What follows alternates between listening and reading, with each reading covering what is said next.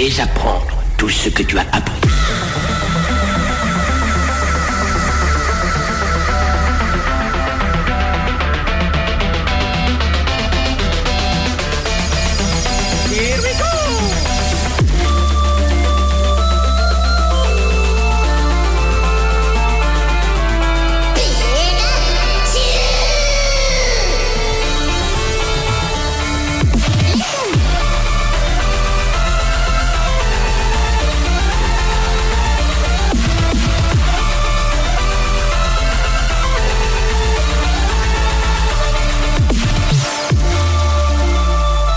J'aime me beurrer la biscotte. Nom de Dieu.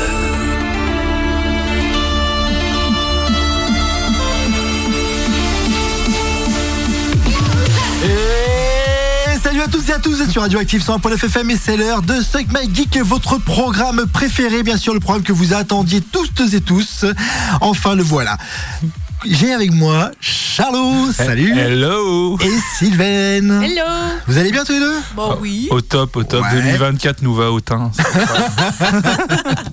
ça tombe bien, ça se voit pas du tout. C'est clair. Sylvain, les années passent sur toi comme, euh, pff, Ouais. comme la rosée du Ouais, matin. Oh là là là attention. Tout le monde me le dit. Ah là, et tout, bien J'en sûr, profite. euh, avec beaucoup de de- de- d'habilité. Bref, Euh, aujourd'hui, bah, aujourd'hui petite émission un peu à la cool, une petite émission roots parce que on aime bien aussi euh, sur Song My Geek faire des émissions euh, qu'on prépare qu'à moitié. Euh, alors du coup, on a décidé effectivement de. Aujourd'hui, on va parler un petit peu d'actualité. On va essayer de faire, faire un petit peu le tour des internets euh, pour voir un petit peu ce qui s'est euh, De passé dernièrement. Voilà. Et puis aussi parler de nos attentes euh, sur 2024, sur les sorties euh, prévues, sur que ce soit on jeux vidéo, parlera, etc. Exactement. Mais avant de démarrer l'émission, comme toujours, on va commencer avec un petit peu de musique et je vous propose un morceau de Cyberpunk Enjoyer, euh, la série animée sur Netflix. Allez, à tout de suite.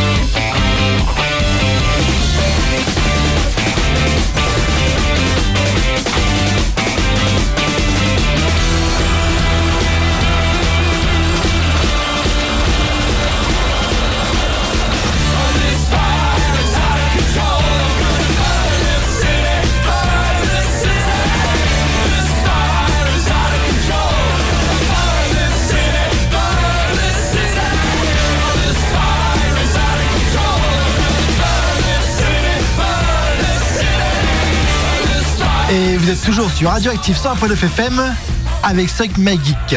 France Ferdinand, on adore toujours. Bah hein. oui, c'était Euh, dans ce BO ça du coup? Ouais, c'est en BO de Edge Runner, franchement, euh, ça cartonne. Ah, Franchement, c'était super d'entendre ce morceau. J'attendais pas celui-là en fait, euh, et c'était trop cool. Bah, je c'est savais pas que ça allait te faire celui- plaisir. Ouais, c'est pas celui de Franz Ferdinand qu'on entend euh, plus régulièrement, on va dire. Donc euh, merci. Mais de rien, je- ça- j'avoue, ça envoie quand même euh, du lourd. À le rock euh, anglais, on aime bien. Ouais. Ça, euh, voilà. Alors, on va parler actu et on va parler euh, des Chinois. Bah, hein, euh, qui dit euh, technologie euh, dit euh, les Chinois. on va parler intelligence artificielle entre autres et la reconnaissance faciale. Parce que figurez-vous que du coup, va y avoir l'usage de l'IA pour débusquer des espions américains.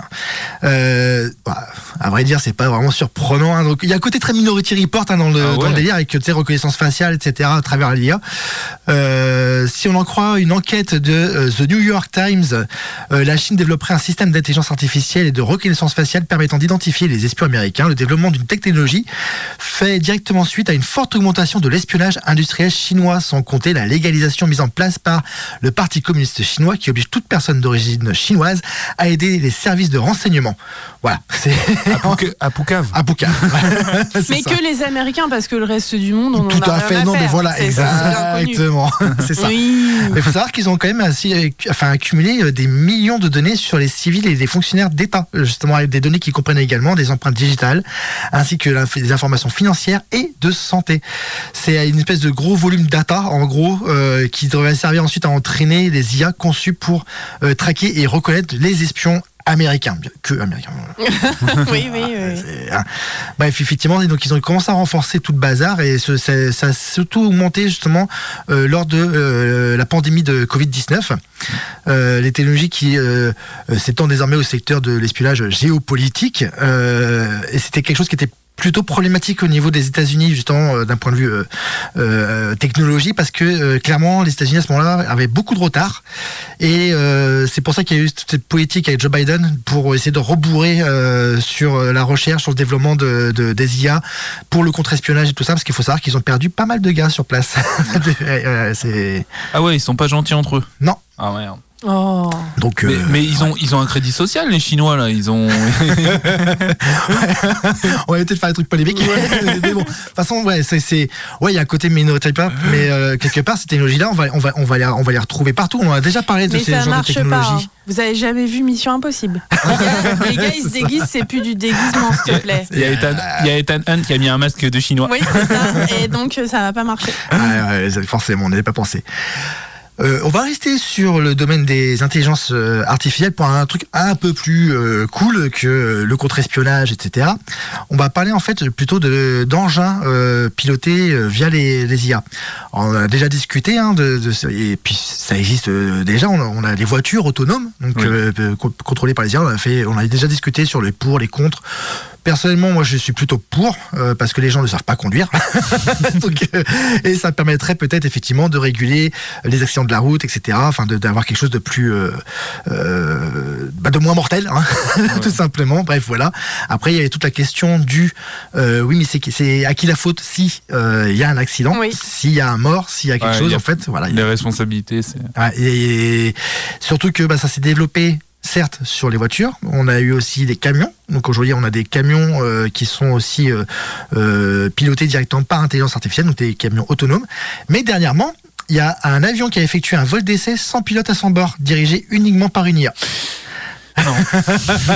non? Tu dis non, Non, Ah, je- Pourquoi non Bah, j'ai un petit problème avec ça parce que je, je pense que l'humain ou il faut mettre tu sais c'est un peu comme dans les conducteurs de tram ou de train il faut mettre un conducteur à la rigueur tu vois tu mets quand même un Quelqu'un qui soit là au cas où. ouais tu mets un mec au cas où quoi Ouais. Ou que ça qu'il y ait un problème dans le fuselage tu vois Oui, oui, bah, un Euh, peu comme pour les voitures ouais. autonomes, il y a, il y a- faut, on te demande quand même d'être vigilant. Voilà. Tu vois ce que je veux dire? C'est on te demande quand même d'être, de regarder la route, d'avoir les mains. Il y, a, y a même des voitures autonomes, il faut peut-être avoir les mains sur le volant quand Ouais. même, ou euh, enfin c'est semi-autonome là. Ouais. Mais euh, Bah, ça, ce serait logique. hmm. C'est un peu comme dans un TGV, quoi. ouais, c'est ça ce que bah oui. ouais là là je suis d'accord avec euh, Bah, en fait, le- le- les, les conducteurs de, de train sont censés quand même donner signe de vie assez régulièrement.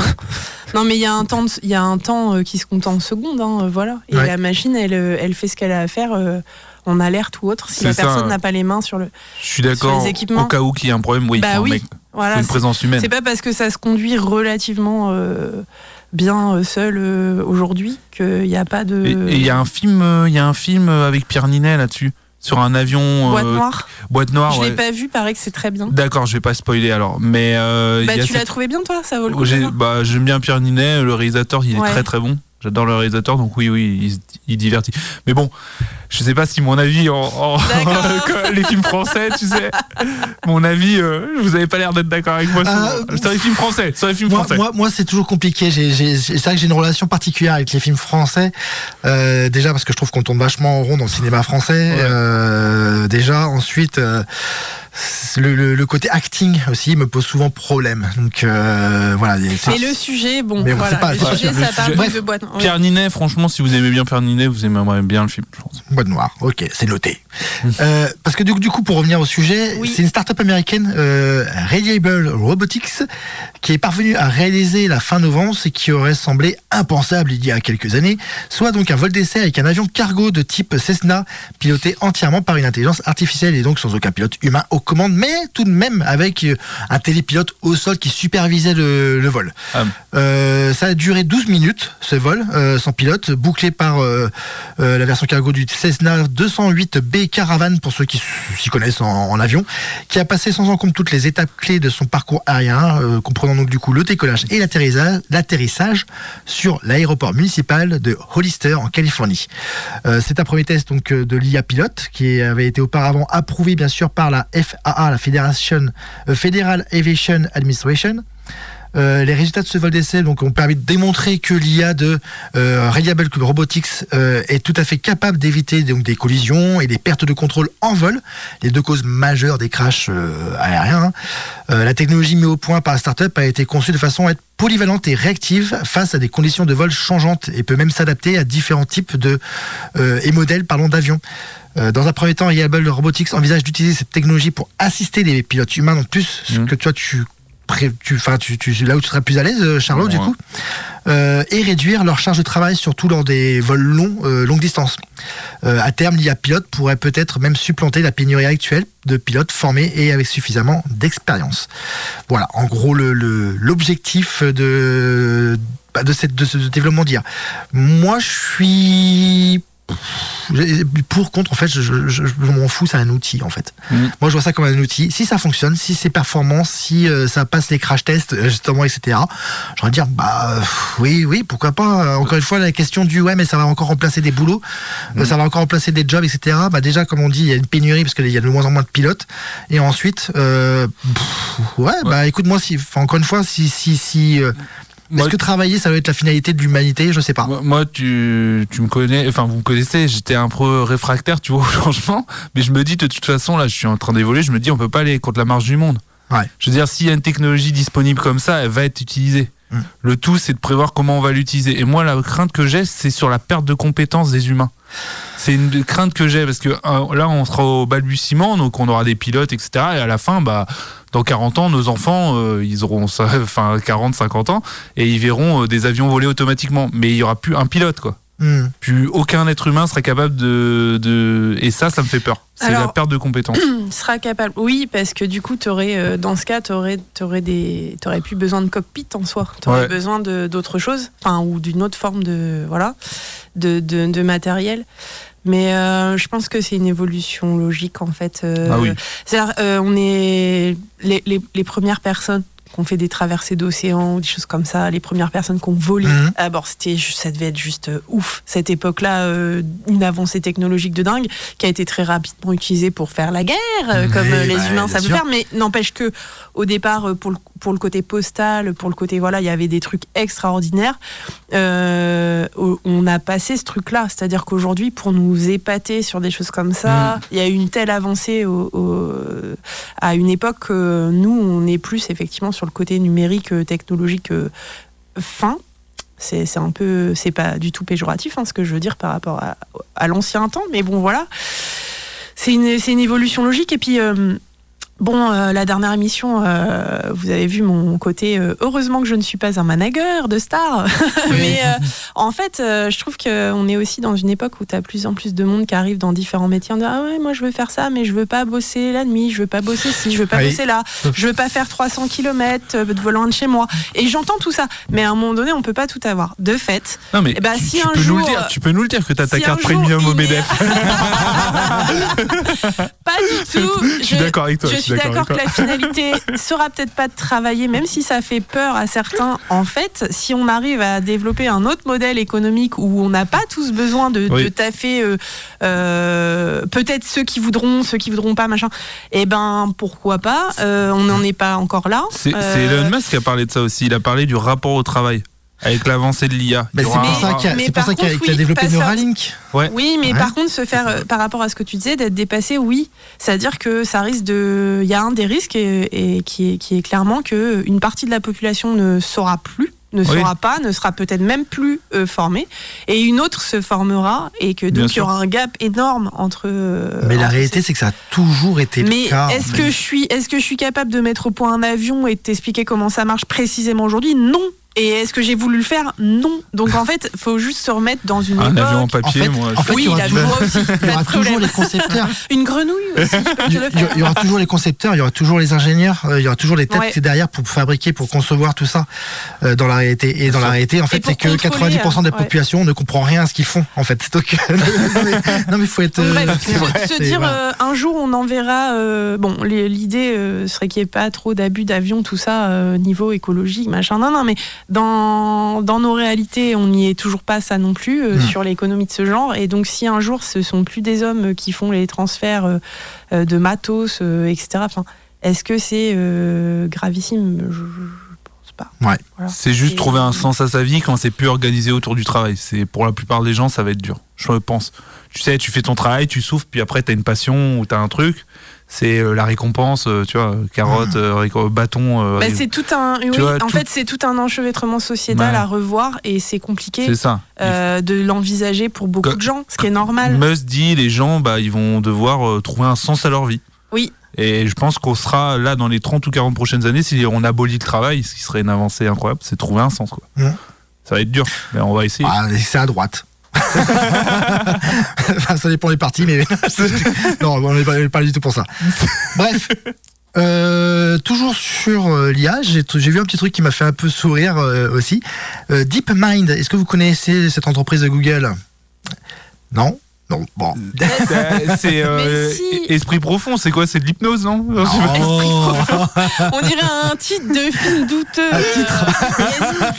Eh, Deep Deep Mind, c'est Mais c'est vrai que ça fait film des années 90. euh. Non, DeepMind, donc c'est une entreprise spécialisée dans l'intelligence artificielle, parce qu'on reste sur le sujet, euh, appartenant donc à Google. L'entreprise est Oui. remarquée notamment pour son programme de jeu Go, euh, AlphaGo, et euh, son logiciel AlphaFold qui permet de prédire la structure des protéines à partir de leurs séquences en acides aminés. Bref, euh, voilà. Mais pas que, parce que euh, figurez-vous, c'est euh, quand la science-fiction euh, influence la science tout court, en fait, euh, parce que voilà que Google va confirmer utiliser les célèbres trois lois de la robotique euh, de l'écrivain de science-fiction Isaac euh, Asimov afin de sécuriser les contacts entre les êtres humains et les futurs robots développés en collaboration avec la division DeepMind. Euh, pour rappel, les lois de la robotique d'Asimov qui sont à la base d'une série de romans sur les robots stipulent que 1. Un robot ne peut porter atteinte à un être humain. 2. Un robot doit obéir aux humains sauf si ça entre en conflit avec la première loi. 3. Un robot doit protéger son existence, sauf si ça entre en conflit avec la première loi ou la deuxième loi. Voilà. Quelles sont les, fameuses grandes lois euh, d'Isaac Asimov? Moi, ça m'a fait sourire cette petite euh, info de, voir que euh, quelque chose qui a été écrit il y a, il y a presque un, euh, pas un siècle, mais il y a 80 balais à peu près, il y a 80 ans, euh, par euh, par cet écrivain, sont aujourd'hui vont être appliqués en fait à nos à nos à nos- robots, à nos IA en fait. Moi, je trouve ça assez assez fou que tu dis ouais, c'était ce qui paraissait complètement euh, euh, fictionnel, ce qui, par- ce qui paraissait complètement improbable à l'époque où Isaac Asimov a, a écrit euh, ses romans sur la saga des, des robots, qu'aujourd'hui on, on, on, on le mette en application. Enfin, moi, je trouve ça, je trouve ça assez dingue quand La même. plupart des êtres humains, des, enfin, des écrivains, c'est, ce sont des visionnaires.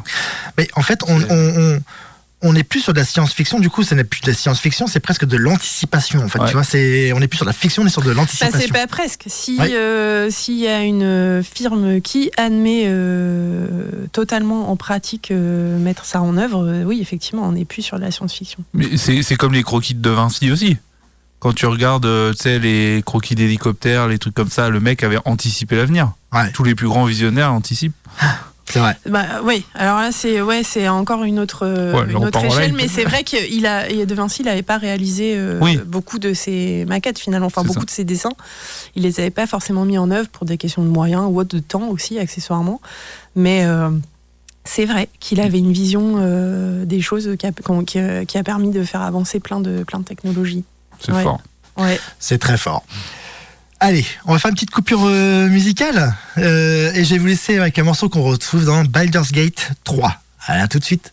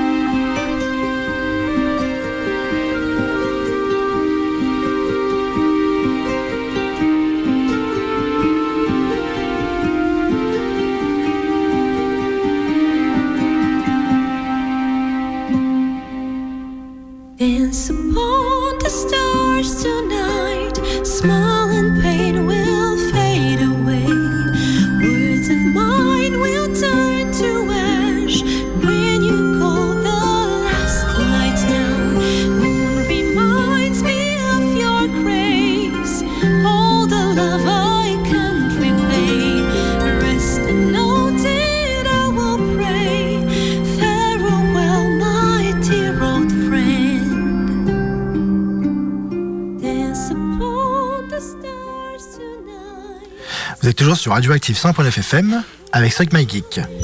Radioactive a besoin de vous. Madame, monsieur, bonjour. Cette euh, édition spéciale consacrée aux conséquences de la tempête Kiran.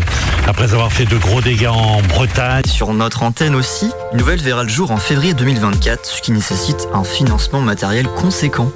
Cet investissement nous permet également d'anticiper l'arrivée du DAB+, un système de radiodiffusion sonore numérique avec un meilleur son, moins d'énergie consommée et plus d'informations sur les musiques et programmes diffusés. Pour nous aider à rester branchés, rendez-vous sur helloasso.com slash association slash radio-active. Et vous y trouverez également les contreparties. Et on compte sur vous naturellement. Merci en tout cas de, bah, de nous soutenir, de nous aider. Euh, on va poursuivre. euh, On parlait de Google euh, et des trois lois d'Asimov, mais Google, c'est aussi autre chose, Sylvain. Oui, alors sur quelque chose qui est peut-être plus palpable pour nous, entre guillemets. En fait, depuis 2019, euh, les, pratiques des géants du numérique ont été beaucoup ciblées par rapport aux lois RGPD, entre autres, mais voilà, protection des données des, utilisateurs, etc. Meta a même été condamné hein, par l'Union européenne pour atteinte à la vie privée. Mais euh, a priori, Google avait annoncé euh, qu'ils essaieraient sur leur moteur de recherche Chrome de, de, de supprimer euh, tout ce qui est cookies automatiques, etc. euh, et c'est en train d'être mis en œuvre a priori. Alors pour l'instant pas à une grosse échelle, mais normalement ils annoncent qu'en 2024 euh, ils vont stopper ça petit à petit. Jusque-là, on peut chacun euh, supprimer manuellement hein, nos, dans nos historiques, dans nos, dans nos, dans nos ordis, les, les choses, mais ça continue à venir de manière automatique.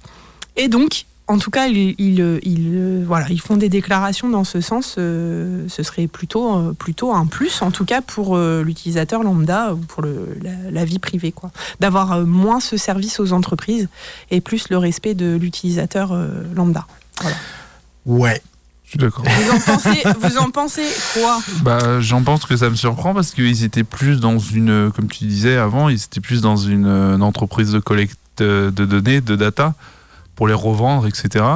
Et même aussi, je crois qu'ils développaient leur propre, euh, leur propre, leur propre IA ou un truc comme ça. Et donc, j'ai l'impression que c'est un peu, oui, un peu du pipeau, quoi. Mais- Pipo pour le. ok, donc on sait ce qu'Erwan en pense. c'est un peu de la flûte de pan, Euh, mais c'est Erwan po- qui est à la technique. Voilà, donc Voilà. euh, non, non, mais mais c'est- possible, c'est possible. Mais je crois qu'il y avait un accord européen aussi avec. euh, Mais en fait, ils doivent se plier à des demandes, euh, effectivement. Mais euh, bon, on sait très bien que ces groupes-là, euh, se plier aux demandes, ils nous rigolent un peu au nez. Quoi, Oui, voilà, c'est ça. Donc après, a priori, c'est quand même en cours et il y aurait. c'est euh, surprenant en tout cas, si c'est vrai. Euh, sur, Incroyable. ce, sur, ce, sur cette protection contre le suivi, enfin, il y aurait ce nouveau service. euh, bon, j'ai lu dans un article sur Paper Geek, au début d'année là que ça apparaîtrait sous forme d'un petit logo en forme de globe oculaire dans la barre URL quand vous avez cette protection qui sera activée. Enfin voilà, ça c'est pas encore accessible à tout le monde, hein, mais ça devrait être déployé en 2024. Après, à savoir si Google du coup va se réserver ses autopubs et ses trucs et ses machins et ses ça. captages d'infos. Mhm. Je pense que c'est plutôt. Si- euh, Sinon, utiliser Tor. Enfin, je veux dire, ou- Ouais, enfin, ou un il y a des VPN. sites- Sinon, il y a un VPN. ou des aussi, VPN, voilà, etc. pour brouiller les, les pistes, quoi. Mais Google est quand même un des. Enfin, il y, a y un max de gens euh, qui utilisent les Ouais. services Google en général. Mais là, on parle bien de Chrome et de. Voilà, de, de Et ça, navigateur. ça- ouais, ça leur, ça les, pardon, j'allais faire une faute. Ça les aide aussi au niveau bah, des pubs qu'ils vendent. Tu sais, avec YouTube, etc. Et euh, c'est Google Advice. Et euh, ils font v'là du pognon avec cette branche. Mais tout à fait, c'est là où je comprends la vie d'Erwan, Mhm. qui ne s'exprime que par musique sur cette question. Ouais, ça se passe de mots. hein. C'est. Ouais. voilà. En tout cas, il y a une nouvelle équipe qui Ah. s'appelle euh, Privacy Sandbox. D'accord. Donc euh, voilà. Qui bosse dessus, du coup? Oui, Ouais, ok.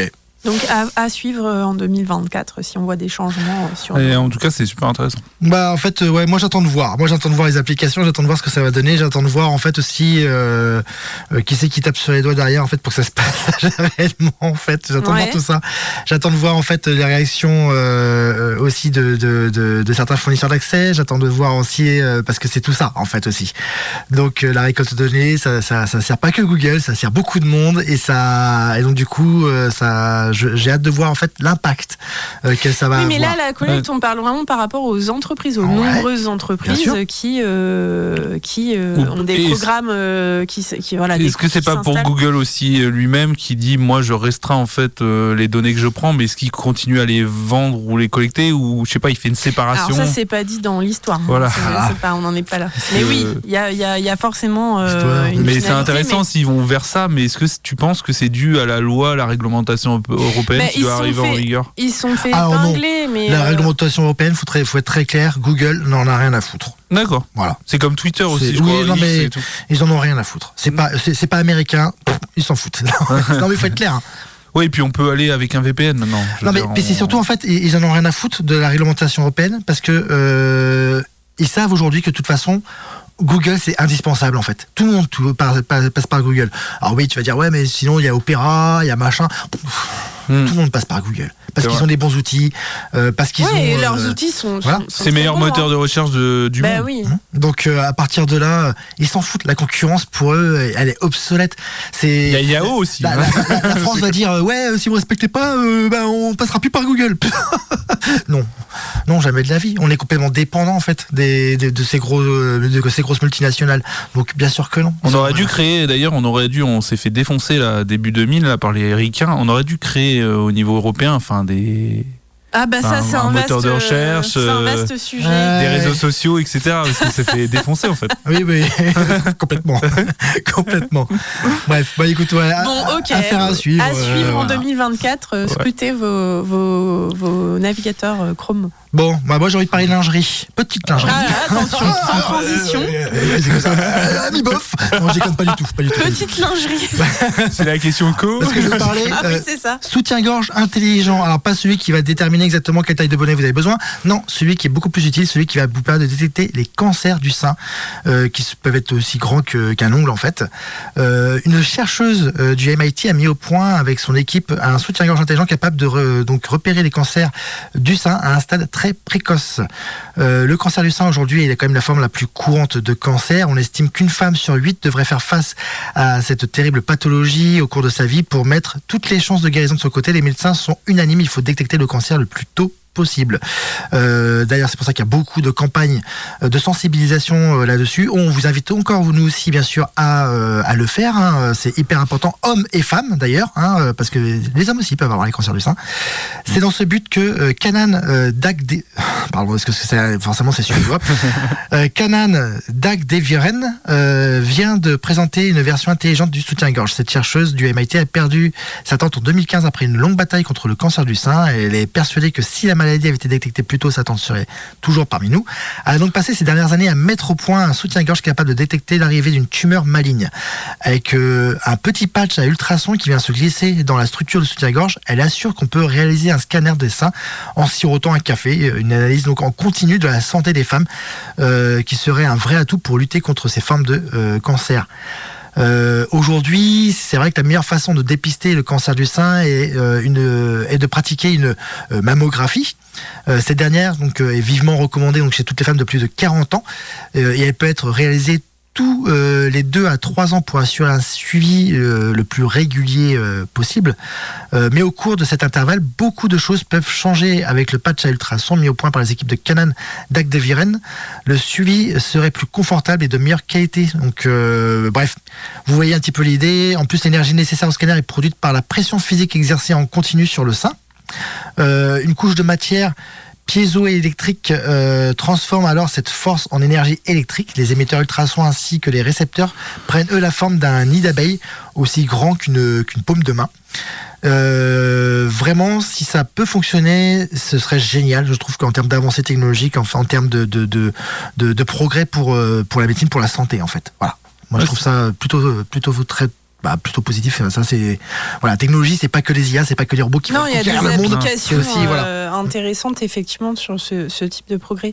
Il y a deux choses que tu as dites. euh, effectivement, euh, c'est très tabou. C'est pas du tout, euh, c'est pas du tout euh, beaucoup communiqué. Mais effectivement, les hommes aussi, vous pouvez avoir ce type de soucis. Alors évidemment, quand on parle des seins des hommes, on n'imagine pas la poitrine d'un- d'une femme. Hein. Faut pas partir dans des dans des trucs. voilà, ça n'a rien à voir. Mais oui, ça peut vous arriver, même si c'est rare, ça arrive. Et Moi, je connais des mecs qui ont des bonnets F. hein. Je- oui, mais c'était justement, c'était pas ça le sujet. Mais, euh, mais du coup, euh, voilà, il y a une autre chose. Euh, effectivement, ce que tu as décrit, Erwan, sur les précautions à partir de 40 ans, etc. Moi, c'est ce qui a pu m'être communiqué dans le cadre de mon suivi médical. Mais tous les médecins sont pas d'accord là-dessus Mmh. aujourd'hui.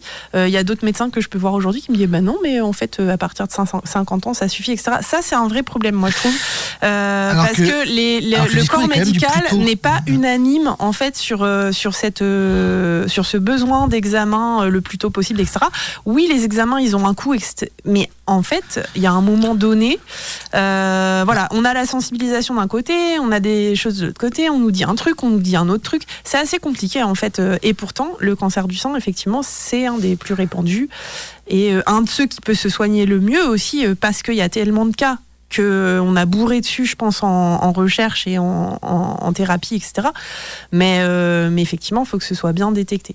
Donc, je ne sais pas. euh, euh, ce soutien-gorge, c'est peut-être une avancée. Je sais pas s'il sera commercialisé. Je sais pas comment ce sera euh, utilisé en fait techniquement parce que ça peut paraître une avancée, mais moi je vois pas trop ça venir dans tous nos magasins là d'ici deux ans. Tu vois, c'est un peu. Ça euh, peut arriver vite. Après, là où je suis, là où je te rejoins, effectivement, c'est ce, ce problème de, de, de, de- de discours qui diffère.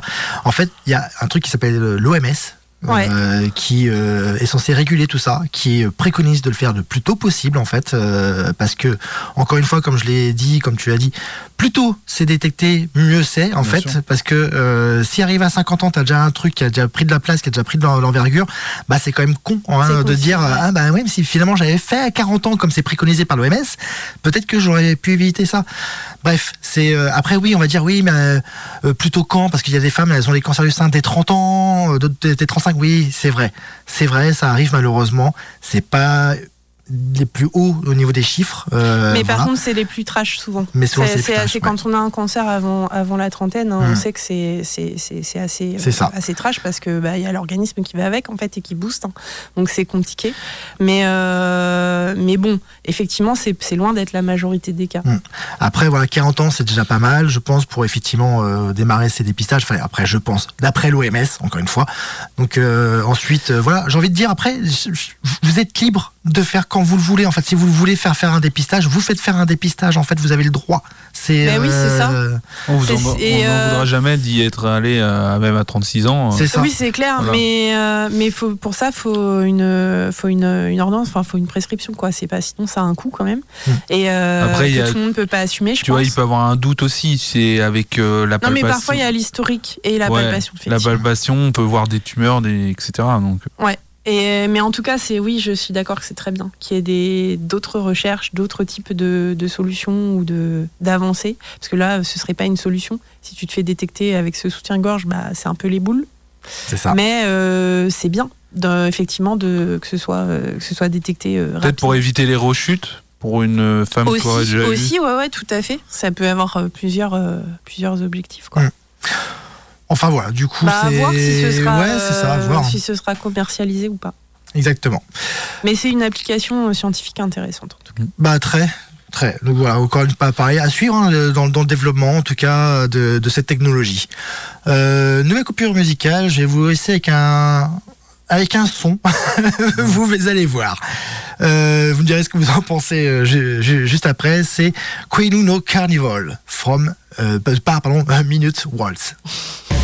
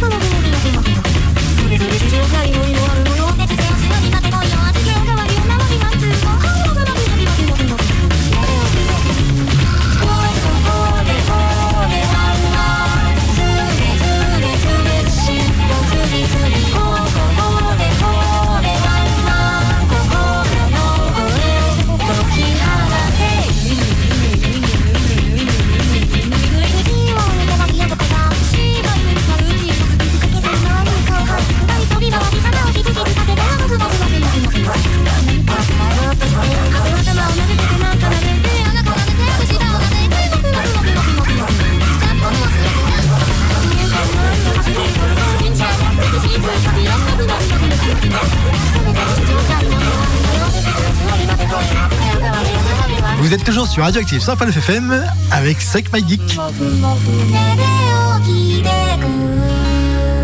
Il y a qu'au Japon qu'on peut avoir ce genre de choses. Mais attends, mais attends, attends, attends, C'est quoi ça? C'est une BO aussi ou quoi? Ah, Parce qu'on dirait un truc. En fait, c'est basé sur un truc de Chopin, ça. Alors, c'est basé sur un truc de Chopin Ah. et figure-toi que ça a été. euh, je l'ai euh, j'ai Je trouvé. en fait, cherchais, j'ai pas, j'ai pas pu retrouver mon truc là pendant le morceau. Je suis dégoûtée. Et c'est- Et c'est dans euh, la BO de euh, qu'on peut retrouver entre autres dans la BO des Gardiens de la Galaxie 3.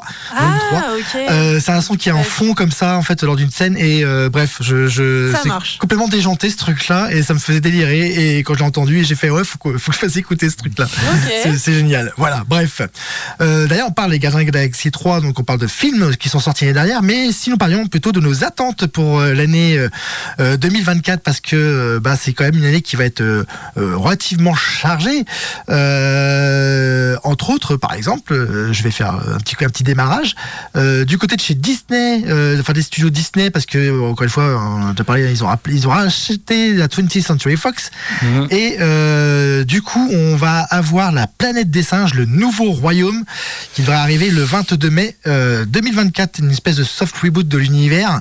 Euh, le nouveau royaume nous plongera euh, plusieurs générations après le règne de César. Euh, les singes ont définitivement pris le pouvoir sur Terre, tandis que les humains vivent cachés. Lorsqu'un nouveau chef tyrannique commence à bâtir son empire, un jeune singe entreprend un voyage périlleux qui définira l'avenir des singes autant que celui des humains. Voilà.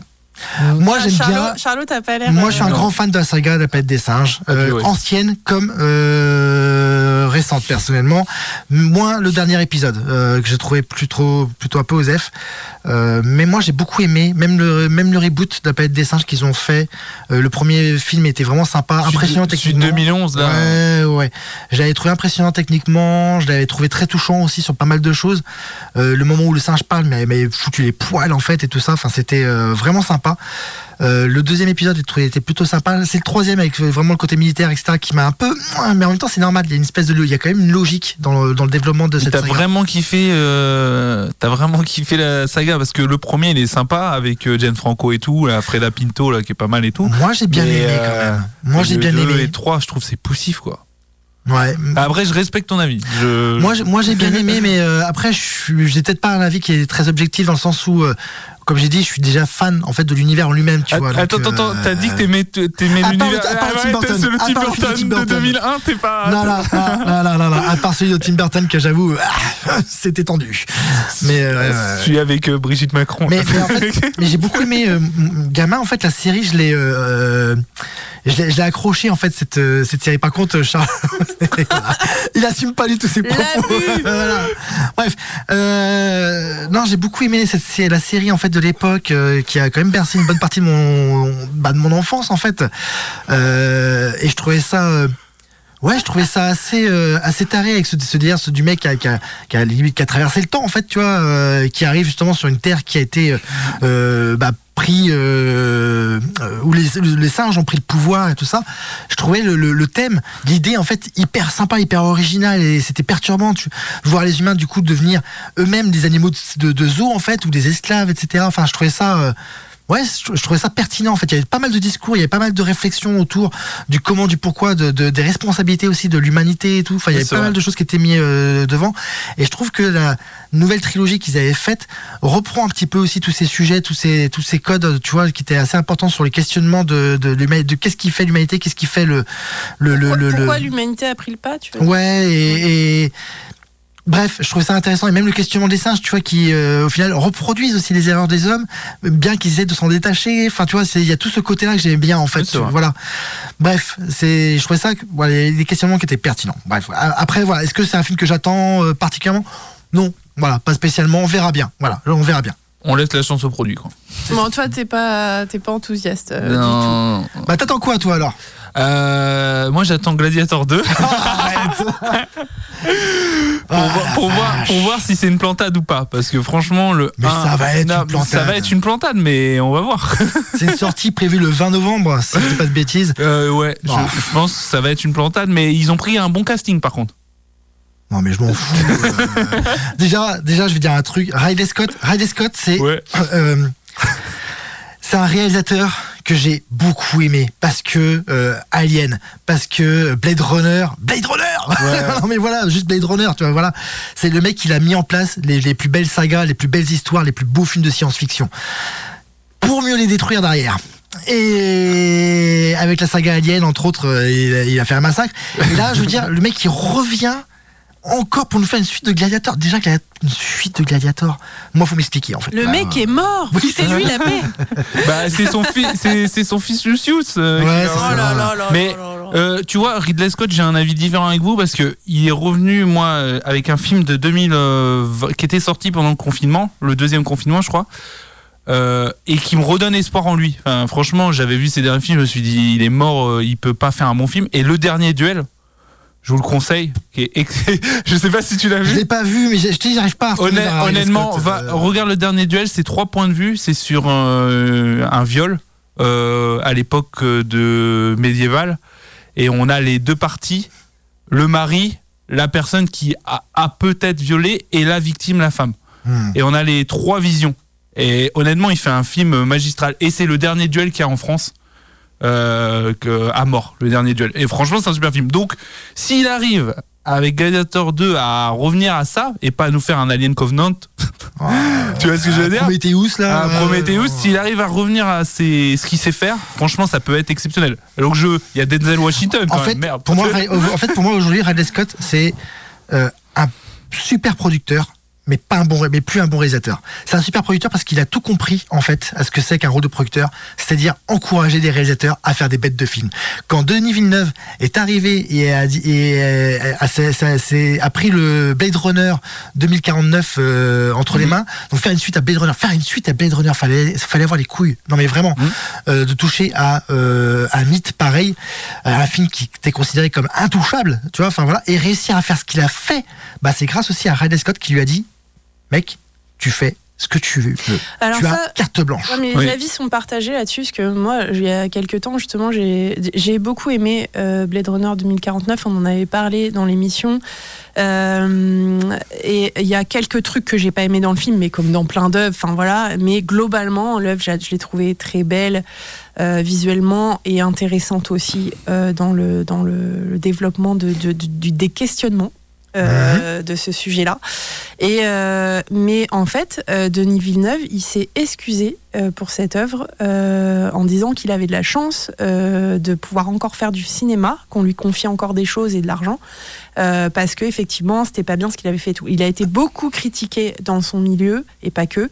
Et moi, je partage pas ça parce que c'est un film que j'ai trouvé splendide. Putain, Et tu sais que et, tous les fans de Blade Runner, les, ceux qui, oui, les vrais, mais, mais en ils fait, ont adoré cette oui, suite. mais en fait, il s'est quand même, enfin, dans son milieu, il a quand même été pas mal pourri.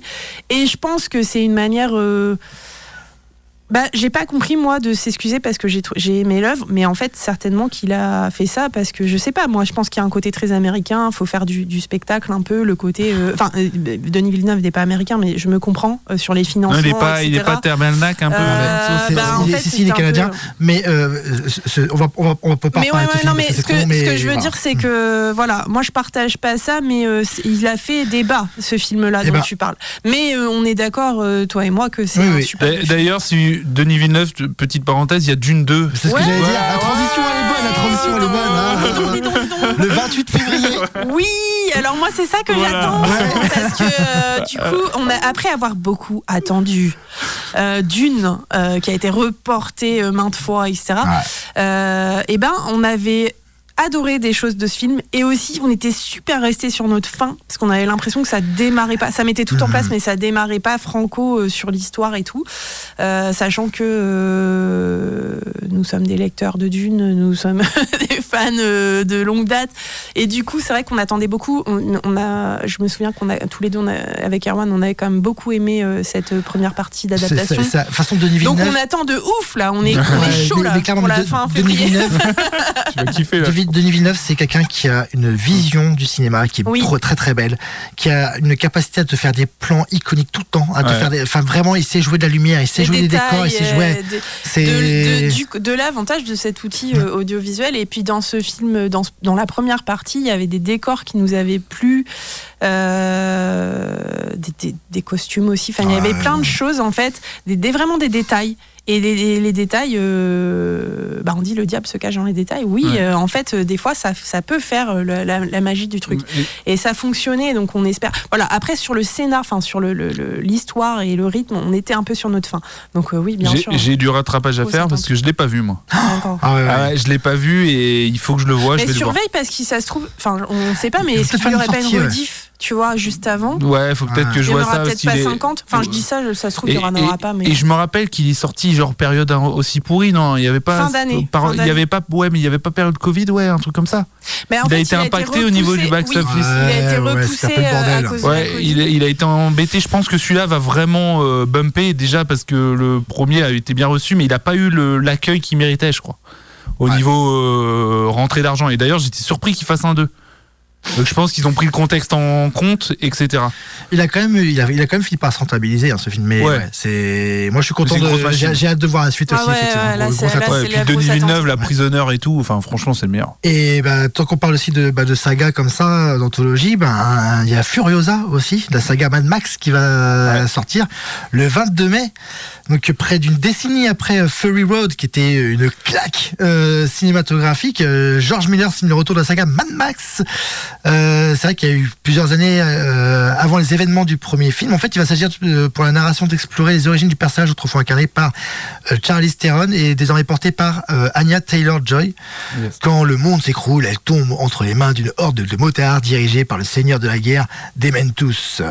En traversant le, West- le Westland, ils croisent la citadelle présidée par Joe Moore. Les deux tyrans se battent pour la domination, tandis que Furiosa doit survivre à de nombreuses épreuves pour enfin rentrer chez elle. Bref, j'ai hâte de voir. Euh, ça va être sympa d'avoir enfin un personnage féminin fort euh, Mhm. dans l'univers de Mad Max. Euh, déjà dans Fury Road, j'avais beaucoup apprécié le personnage de Furiosa. J'avais beaucoup apprécié ce film qui revenait aux sources au niveau des cascades et tout ça, qu'on en prenait plein la gueule, même si un montage très épileptique, mais je crois que c'est la maladie de notre siècle, les montages épileptiques où tu peux pas faire des plans d'action sans que ça cut dans tous les sens. Non mais c'est vrai que ça c'est un truc, moi des fois j'ai du mal à suivre les actions dans les films à cause de ça. Tu penses que c'est parce que tu vieillis aussi, peut-être? Non, pas du tout. Je pense qu'en fait, il y a, il y a un côté où les, on a, ils ont peur qu'on s'ennuie. Il faut que ça, Ouais. faut que ça aille très très très, vrai. très très vite.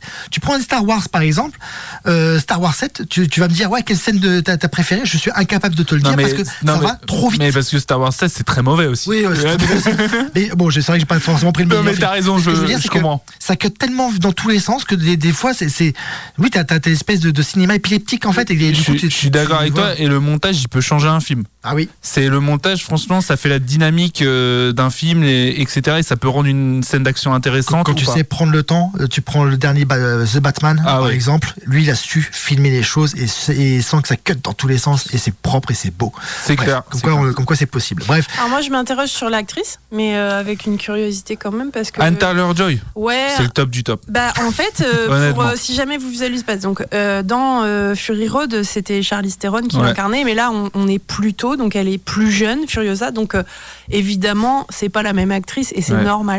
Euh, juste cette actrice est donc celle qu'on a pu voir dans la série Le Jeu de la Dame.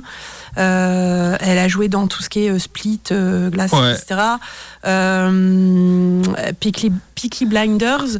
Euh, Enfin, elle, a, elle a un gros. euh, Un gros CV. Là, là, là, je cite ce qui Mm. m'intéresse moi, euh, clairement, un- euh, égoïstement. Il y a un film Mais, The euh, Witch, The Witch aussi, oui. qui est très bien, un de ses premiers. Hmm. Voilà, donc euh, elle, elle fait des choses assez différentes quand même. Donc je suis un peu surprise de la voir euh, là-dedans, mais ok, on va. on va Franchement, c'est une des, des actrices qui est vraiment, vraiment talentueuse de la nouvelle génération. Et elle a fait un film aussi, c'est Le Menu. Ouais. Et c'est une critique sociale. C'est des gens qui vont au restaurant et il se passe un truc fou. euh, fou. Je vous spoil pas, mais franchement, regardez-le ce film. C'est un chef qui cuisine pour des gens un peu aisés. Et, et c'est un peu, c'est what the fuck le film. ok. Et elle Le joue dedans et elle est, c'est, elle est C'est pas un truc exceptionnelle. gore, hein. C'est un peu, c'est pas de l'horreur, mais Ouais, c'est. non, alors je pense que c'est pas. et on voit pas de sang, mais c'est un, c'est un, un peu thriller quoi. psychologique. quoi. Ouais. C'est un putain, peu ouais, bizarre. non, je, je suis pas sûre. En fait, là. ils vont pas juste manger un. Ah ouais, non, non, non, Non, il y a pas de, il y a pas de, il y a pas de- c'est vraiment une critique sociale, il y a pas de cannibalisme de d'ingré. Enfin, que je me souvienne. Bon, Non, non, D'accord. mais c'est un un super ton- film. Sur un ton plus léger, puis ce sera le dernier qu'on va présenter parce que c'est vrai qu'il y a beaucoup de films. Il y a Kung Fu Panda 4 euh, qui sort le 27 mars. Je Euh, suis trop contente. Le guerrier de DreamWorks s'apprête à reprendre du service.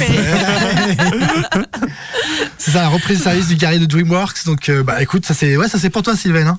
Bah en fait euh, je kiffe euh, je kiffe Kung Fu Panda. J'avoue, c'est un truc euh, enfin j'avoue, je dis ça euh, non, j'avoue pas, j'assume totalement d'ailleurs, mais euh, ouais, c'est Reportez-vous. Ah, non non non, je kiffe Kung Non, Fu non, Panda. il est bien. Je trouve ça très bon comme animation. Ouais, Ouais. c'est top. Je peux expliquer ou pas expliquer, mais euh, non, c'est. Et je me demande ce qu'ils ont fait.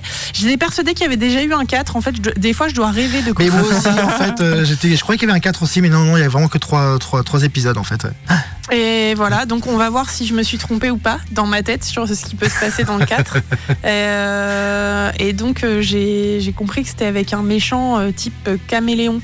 Euh, donc euh, ça peut donner quelque chose d'assez... euh, Je pense que le discours peut être intéressant, tu vois. Oui. euh, Bah, Il y a un côté qui aussi, en plus, euh, de ce que j'ai compris, il doit former aussi, euh, parce qu'il va bientôt prendre sa retraite et il doit former un nouveau guerrier dragon. Ah, Ah. d'accord. À suivre, du coup. Euh, dans les autres films vite fait, donc, il y aura The Lord of the Rings, The War of Ro- Rohirrim le 11 décembre. Il y a Joker, Folie à 2 le 2 octobre. Beetlejuice 2 le 11 Ah, septembre. ça aussi c'est bizarre. Ouais, c'est bizarre ça aussi, est Ouais. d'accord. Euh, Mufasa, le roi lion, euh, donc l'histoire de Mufasa qui vont nous faire Disney, ils savent vraiment plus quoi nous pondre. Et euh, bien sûr Deadpool 3, euh, que je suis curieux de voir, et vice versa 2 aussi, c'est pareil. Et, et le côté français, parce qu'on n'oublie pas la France. Ouais. Il y a Le Comte de Monte Cristo. Oui, un, vrai. un film à 35 millions de patates.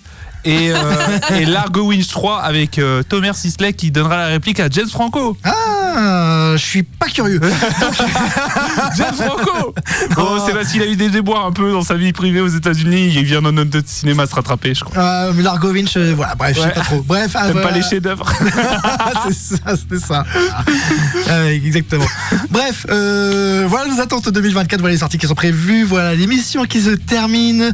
Sylvaine, merci. Charlot, merci aussi. Merci à vous.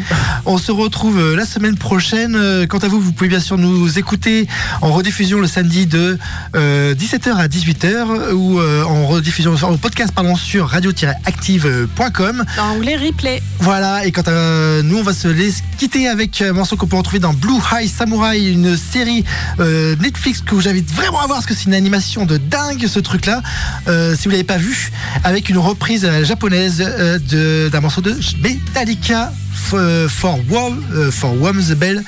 Tolls, euh, Tolls, voilà, bref, c'est mon anglais est toujours aussi euh, parfait. Voilà. Allez, Ciao. à la semaine prochaine. Salut. Ciao, ciao